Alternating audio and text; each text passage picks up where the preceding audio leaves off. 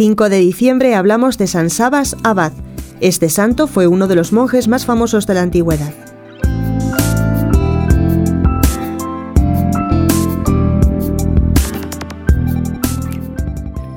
San Sabas nació en Turquía en el año 439. Era hijo de un comandante del ejército, el cual tuvo que partir a lejanas tierras y lo dejó confiado a un tío.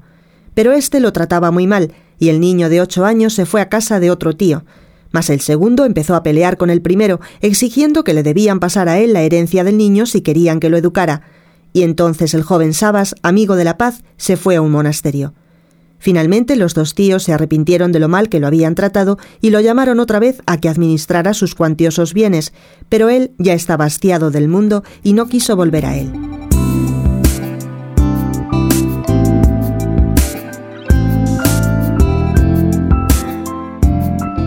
Después de pasar varios años como monje muy ejemplar en su tierra, dispuso irse a Jerusalén para aprender la santidad con los monjes de ese país.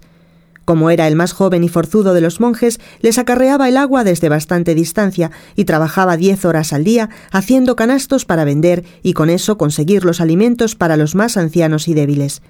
Fue discípulo de San Eutimio, el más estricto y santo de los monjes de los alrededores. Después de muerto San Eutimio, repitió Sabas muchas veces en su vida la práctica de pasar los cuarenta días anteriores a la Semana Santa ayunando en el desierto donde ayunó Jesús.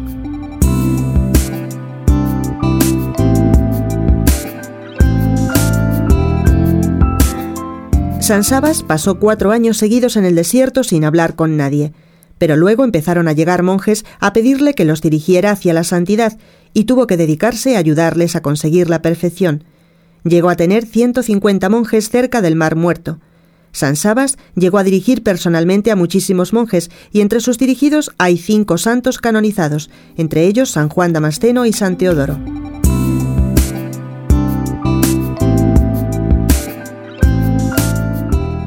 Cuando tenía 50 años fue ordenado sacerdote por el arzobispo de Jerusalén y nombrado jefe de todos los monjes de Tierra Santa.